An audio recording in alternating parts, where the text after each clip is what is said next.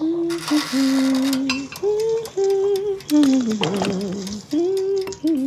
haben wir das Thema Mama Burnout. Lasst euch überraschen, es wird wieder ein ganz kreativer Flow. Möchtest du ein ganzes Stück? Ja. Mmh, Mutterkuchen. Das schmeckt ja lecker. Danke. Chaos, Kunst und Muttermund. Der Podcast für Kreativität und Mutterschaft. Meer oder Berge? Beides. Ähm, ich liebe das Meer, aber ich halte es auch nicht ewig aus am Meer. Ähm, ich glaube, ich bin im Herzen immer ein Stadtmensch. Ich bin in einer Stadt aufgewachsen und ich wohne auch in einer Stadt. Und je älter ich werde, merke ich, dass die Natur mir wahnsinnig gut tut. Auch die Berge. Und das mich bewegen in ihnen. Mhm. Aber es ist nichts, was mir, hm, wo es mich so selbstverständlich hinzieht. Es muss irgendwie jemand anderer involviert sein, der sagt, komm, gehen wir auf den Berg. Oder die Kinder sollten auch einmal wandern oder so. genau, während ähm, das Meer immer so ein Sehnsuchtsort ist für mich. Mhm oder ein Sehnsuchts. Es ist ja nicht ein Ort, es ist ja. Die meisten Orte sind ja mehr, aber ähm, vielleicht ist es ein Sehnsuchtsgefühl, das irgendwie damit verbunden ist, mit mhm. dieser Weite und dem auch eben nicht zu Hause sein, weil ich eben nicht am Meer zu Hause bin. Mhm. Ähm, und auch mit diesem Fremdsein, das danach sehne ich mich auch öfter. Mhm. Und das ist am Meer. Und in den Bergen bin ich eher zu Hause, weil eben in meiner Umgebung mehr Berge sind mhm. als sonst irgendwas. Genau. Neon oder Pastell? Pastell. Mm, ich mag so schrille Menschen und schrille Farben und schrille Partys und all das. Ich mag das total gern. Ich finde das voll cool. Mich zieht es da auch hin. Aber ich bin da ganz realistisch, dass ich eindeutig eher Pastell bin und ähm, ich glaube, das wird sich auch nicht mehr ändern. Mhm. Ich ziehe auch keine Pastellfarben an.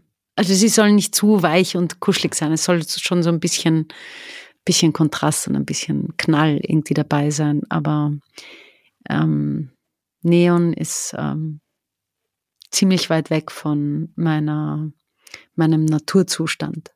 Mhm. Zufall oder Schicksal? Uh, das ist aber schwierig. Weder noch. Also ich glaube, ähm, hm, wie soll ich das sagen? Ich glaube ich glaub nicht ans Schicksal, das von außen kommt. Ich glaube schon, dass manche Dinge uns passieren, weil sie irgendwie so gehören. Aber ich glaube eher, dass das so eine innere äh, Verfasstheit ist, die uns irgendwo hinzieht und, und deswegen wird das dann zu unserem Schicksal, weil wir eben so sind, wie wir sind, weil wir gelernt haben, was wir gelernt haben, weil wir ähm, in der Sprache sprechen, in der wir halt sprechen. Also das kann auch, ähm, damit meine ich sozusagen nicht die, die, die, die Sprache Deutsch oder die Sprache was auch immer, sondern ähm, wie wir in der Welt sind, wie wir mit unseren Mitmenschen irgendwie interagieren. Und das, glaube ich, macht unser Schicksal. So, aber wenn ich jetzt zum Zufall schaue, glaube ich auch bei manchen Dingen nicht, dass sie einfach nur Zufall sind, sondern es ist auch so ein bisschen ein, meine innere Verfasstheit hat mich in irgendeine Richtung gelenkt. Mhm. Und da bin ich jetzt und dann passiert mir entweder ein Zufall oder ich nenne es Schicksal, aber es ist es hat auf jeden Fall was mit mir zu tun und mit und und ich glaube, es hat auch mit den Entscheidungen zu tun, die ich frei bin zu treffen. Mhm. Wow. Mhm. Ähm, ich kann mich gar nicht entscheiden, welches nehmen soll. Ähm, ähm, Philosophie oder Psychologie? Hm. Uh, beides. Ich habe ja Philosophie studiert und habe das sehr geliebt und habe aber immer, mich hat es eigentlich immer mehr zur Psychologie gezogen. Das habe ich aber erst im Nachhinein sozusagen realisiert, dass das, wofür ich mich so wahnsinnig interessiere, eigentlich mehr die Gefühle der Menschen sind als ihre Gedanken. Und ähm, mhm. in der Philosophie geht es natürlich schon auch um Gefühle, aber ähm, mehr um Gedanken. Mhm. So, das ist jetzt einmal meine sehr, sehr vereinfachte Sicht darauf, oder? Ja. Ähm, ich glaube, am besten ist die Kombination. Also, ich habe das Gefühl, je älter ich werde, desto genauer nehme ich meine Umgebung wahr, beziehungsweise vielleicht stimmt das so nicht, sondern ich kann es nur besser einordnen für mich. Also ich kann Menschen irgendwie schneller erfassen. Mhm. Und das hat sowohl damit zu tun, dass ich sozusagen psychosoziale Erfahrung habe, als auch viele Bücher gelesen habe und mir viele Gedanken gemacht habe darüber, wie Leben funktioniert, wie Menschen sind, äh, wie miteinander irgendwie funktionieren kann. Mhm. Hm. Wow. Staunen oder hinterfragen? Hm. Also zuerst auf jeden Fall staunen, weil Staunen ist urschön und Staunen macht mich lebendig. Und ich glaube, Lebendigkeit ist so das höchste aller meiner Gefühle. Also es ist so, wenn ich mir überlege, wie ich mich fühlen will, dann ist immer lebendig dabei. Mhm. Und das sagt für mich voll viel. Ähm, und Staunen ist im, im Moment des Staunens bin ich ganz, ganz lebendig. Und gleichzeitig finde ich es natürlich total wichtig, dass man Dinge hinterfragt. Ähm, nur kommt mir vor, dass in den letzten Jahren Hinterfragen zu so einem, es ist irgendwie so neu konnotiert mit so Leuten, die, die dann so Pseudo hinterfragen und irgendwie Pseudo querdenken und so. Äh, und das finde ich total schlimm, weil inzwischen nennen sich Menschen Skeptiker, die eigentlich die ganze Zeit nur im Kreis denken. Und das, also all diese schönen Worte, so wie hinterfragen oder skeptisch sein oder sogar querdenken, war mal ein schönes Wort. Ähm, das ist jetzt alles so eng und ähm, oh, dumm irgendwie, also so un, unreflektiert. Unreflektiert mhm. und zwar ohne also so, das ist so mehr jetzt so ein Bestätigen von eigenen Annahmen mhm. als ein mhm. tatsächliches Hinterfragen. Ja.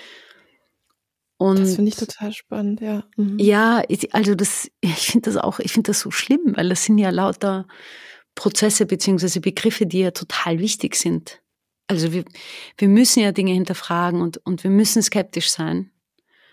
Mm, aber man kann ja gar nicht sagen, ich bin skeptisch oder ich bin Skeptikerin, weil da landet man ja sofort in so einem ganz schlimmen Eck, zu, zu, also zu dem ich auf, auf, keinen Fall gehören will, um nichts in der Welt.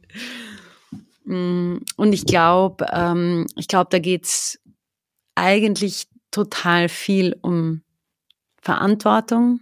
Und ich glaube, dass so diese diese Bubble, die ich jetzt meine, also so dieses, ähm, wir hinterfragen alles und äh, wir wissen, es gibt die große Weltverschwörung, mh, mm, dass das eigentlich ein, also hm, wie soll ich das sagen, vielleicht verantwortungsloses Denken ist, weil Mhm. sie geben die Verantwortung ab an etwas, was sie weder fassen noch verstehen können Mhm.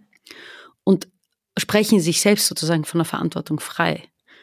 Und wenn ich wirklich etwas hinterfragen will, dann nehme ich sozusagen in diesen Prozess mit meine Verantwortung für alles, was ich, für all meine Entscheidungen und auch bis zu einem gewissen Grad über die Art, wie ich leben kann in der Welt, in einer Demokratie, in wie auch immer. Natürlich ist viel von dem, wie wir leben, ja uns einfach geschenkt worden und wir können überhaupt nichts dafür und wir sind einfach ähm, sehr, äh, haben einfach richtig viel Glück gehabt, geboren zu sein, wo wir geboren sind. Also in meinem Fall in Wien, ähm, in, im friedlichen Europa. Ähm, das ist einfach mal nur Glück. Aber so alles weitere ist dann schon viel Verantwortung. Und ich habe das Gefühl, dass die Leute, die heutzutage von sich behaupten, sie seien Skeptiker, ähm, diese Verantwortung nicht annehmen. Und das, und das führt gerade eben zu ganz schlimmen politischen Bewegungen. Mhm. Ja. Ja, das ist echt eine super spannende Beobachtung. Also das zeigt ja auch, ähm, wie wichtig immer am Ende die Haltung hinter allem ist, ne? Die Haltung hinter Ja. dem Hinterfragen. Also mache ich das aus einer aus einer Ehrfurcht heraus, ne? Oder Hm. aus einer ähm, ja aus dem Bedürfnis, mich selbst zu bestätigen und mir selbst Ja. Sicherheit zu geben. Weil ich glaube, dieses Hinterfragen, was einen verletzlich macht, das ist ein ganz anderes als dieses Hinterfragen, was einen eher bestärkt, so, ne? Also Hm. ähm, vielleicht, ja, ist das auch nochmal so, muss man sich da auch selbst immer wieder hinterfragen, beim Hinterfragen sozusagen. Ja, stimmt. Es geht total um die Haltung. Und, es, und irgendwie geht es auch darum, ob man ergebnisoffen hinterfragt oder ob Mhm. man eigentlich immer schon das Ziel hat, ja, die Antwort ja, schon zu wissen. Ja, genau. Oh mein Gott, ja. Hm.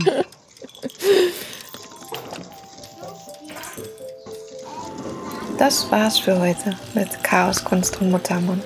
Der Podcast für Kreative. Ich freue mich, wenn ihr das nächste Mal wieder dabei seid.